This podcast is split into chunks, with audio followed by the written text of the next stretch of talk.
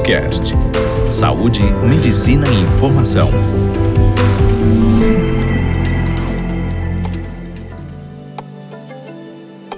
Olá, meu nome é Isabela D'Amico, eu sou médica geriatra e hoje no nosso podcast nós vamos falar sobre autonomia e independência em relação aos idosos. Geriatria. Muitas vezes acham que autonomia e independência são sinônimos, mas não são, né? A autonomia, ela tem relação com a cognição, com a capacidade de pensar e decidir o que você quer ou não quer fazer, o que você acha ou não de uma determinada situação. Já a independência é a capacidade física para que você possa pôr em prática as coisas que você quer fazer. Por exemplo, a pessoa pode ter autonomia de saber o que ela quer no mercado, mas às vezes ela não tem a independência de conseguir ir sozinha até lá fazer as compras, né? E isso é muito comum no idoso. Então, o objetivo do geriatra é exatamente tentar preservar ao máximo tanto a autonomia quanto a independência do seu paciente. Elas são correlacionadas, são muito importantes, mas são distintas. É uma coisa que a gente sempre fala: muitos idosos são autônomos, mas eles não têm mais capacidade física, ou por um problema no joelho, ou por um problema no quadril, né? Eles não têm mais a capacidade física que tinham antes. Então, a orientação que a gente sempre dá aos cuidadores é que mantenham a autonomia deles sempre. Mesmo que ele não possa fazer, que dê opções. Por exemplo, ele não pode mais tomar banho sozinho, mas você pode dar opções de dizer em que horário que ele gostaria de tomar banho, em que momento seria melhor para ele, né? E isso são coisas muito importantes. Puxando esse assunto, nós ainda estamos passando pela pandemia e a pandemia tem trazido impactos enormes para os nossos idosos, né? Eles fazem parte do grupo de risco e muitos, mesmo autônomos e independentes, têm que ficar dentro de casa e acabam ficando dependentes de terceiro para conseguir pagar uma conta ou uh, fazer compras, ir na farmácia, coisas que eram corriqueiras na vida deles, né? Então, a gente recebeu uma cartilha essa semana de 10 dicas para que a gente possa mantê-los ativos e manter a memória deles ativa mesmo dentro de casa, né? A primeira dica é manter a rotina dessa pessoa. Então, ela tem que ter um horário para acordar, para tomar banho, para almoçar. Geralmente, o que ela faz à tarde, ler um jornal, assistir uma TV e tem que ter um horário para dormir. Isso é muito importante. A segunda dica é organizar o ambiente dessa pessoa. Que tem acontecido é que muitas famílias se reuniram, todo mundo está morando na mesma casa, tem gente fazendo home office, por exemplo, tem netos que estão estudando via computador e a, o ambiente da casa fica extremamente desorganizado e muito barulhento, né? Então a gente tem pedido e orientado para que assim deixe a pessoa, se é o momento dela assistir televisão, que não tenha uma poluição sonora em volta, para que ela possa se concentrar no que ela está fazendo, né? Para que ela também tenha a oportunidade de participar. A terceira coisa é sempre utilizar um calendário e um relógio dentro de casa. Porque como eles não saem, eles acabam perdendo a noção do tempo. Sábado, domingo, segunda, terça, quarta, fica igual, né? Então é importante eles saberem qual dia é hoje, que horas são. E se você tem um calendário, um relógio de parede, melhor ainda, mais fácil. Porque muitos não usam o celular como a maioria de nós, né? Pessoas mais jovens usam o celular o tempo inteiro, né? Vêm na televisão. Eles não, estão mais acostumados com relógio de parede. Então é importante a gente manter isso. A quarta coisa, evitar deixar o idoso na frente da televisão. O que acontece? O idoso fica na frente da televisão 5, 6 horas por dia. E geralmente ele assiste algum noticiário dando alguma notícia ruim em relação à pandemia.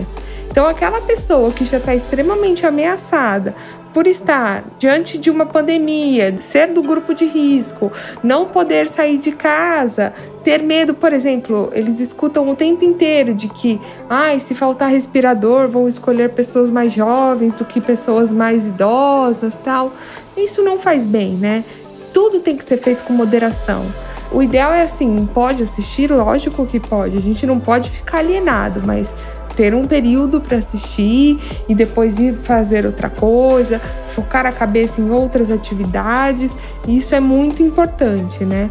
Quando o idoso fica na frente da televisão muito tempo, ele não exercita a sua cabeça em outras atividades. Ele pode fazer um crochê, ele pode fazer um quebra-cabeça, um dominó e ele acaba ficando bitolado lá na frente da TV e isso traz grandes impactos, impactos principalmente emocionais, porque como eu disse, a maioria das vezes são notícias ruins, e depois impactos assim, de que ele não exercita a memória, a cognição dele. E isso a longo prazo é péssimo, né? O quinto passo é para que a gente estimule as pessoas idosas a participar das atividades domésticas. Então, chame para ajudar a fazer uma comida, para ajudar a secar uma louça, para ajudar a lavar uma roupa. Tudo isso é importante. Integrá-los nisso também é muito bom, é muito salutar. Muitos se sentem como um peso para a família, porque eles não, não fazem nada, ficam lá o dia inteiro parado, e isso é muito ruim. Quando eles se sentem úteis, fazendo trabalhos manuais, né, domiciliares, isso traz uma sensação de bem-estar, né? Sexto passo é, por exemplo, como eu disse, eles não podem sair. Mas você pode pedir para que eles façam a lista do que eles querem no mercado ou na farmácia, enfim. Incluí-los nisso também dessa forma é muito bom.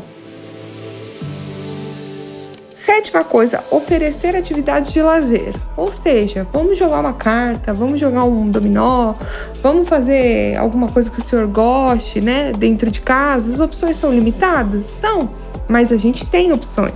Vamos fazer uma pintura, vamos fazer um bordado. Isso depende da aptidão de cada um, mas são coisas muito importantes, exercitam a memória e tiram eles daquela rotina maçante. O oitavo, ligue o rádio. A música, ela é muito importante na vida dos idosos, isso eu vou falar em atenção aos idosos com demência. A música, ela é essencial músicas antigas que trazem memórias muito boas para eles, é uma terapia, é importantíssimo. Então, ter algum momento em que você faça uma playlist que seu pai ou seu avô goste, mesmo que ele não esboce grandes emoções, os estudos mostram que a musicoterapia ela é essencial, ela é muito boa e ela é, às vezes, ela é superior aos medicamentos. Então, a música, ligar o rádio, ouvir uma música do passado que traga boas emoções, boas recordações, isso é muito bom. O nono é estimular histórias do passado. Todo mundo sabe que idoso tem sempre um álbum de fotografia em casa com coisas assim antigas do passado e geralmente eles colocavam as datas atrás das fotos, tal. Então assim, pega esse álbum, abra do lado dele e pergunte para ele o que, que, o senhor estava fazendo aqui, o que, que a senhora estava fazendo aqui, como é que foi esse dia, como é que você chegou aí, que roupa que você estava usando, por que, que você estava usando essa roupa, o que, que você sentiu. Tudo isso é muito bom, porque reativa locais lá atrás da memória que estão apagados, mas eles voltam, né?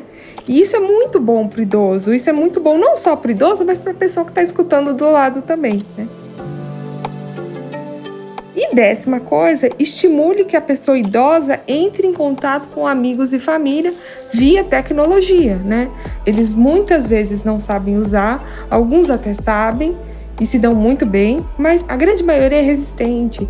Então, auxiliá-los a fazer uma videochamada, conversar com um amigo distante ou com um parente distante também é muito bom, porque dá aquela sensação de que aquela solidão dele, ele não está tão sozinho, né? Ele pode se comunicar com outras pessoas sem ser via telefone. Era isso que eu queria falar. Gostaria de agradecer e até a próxima.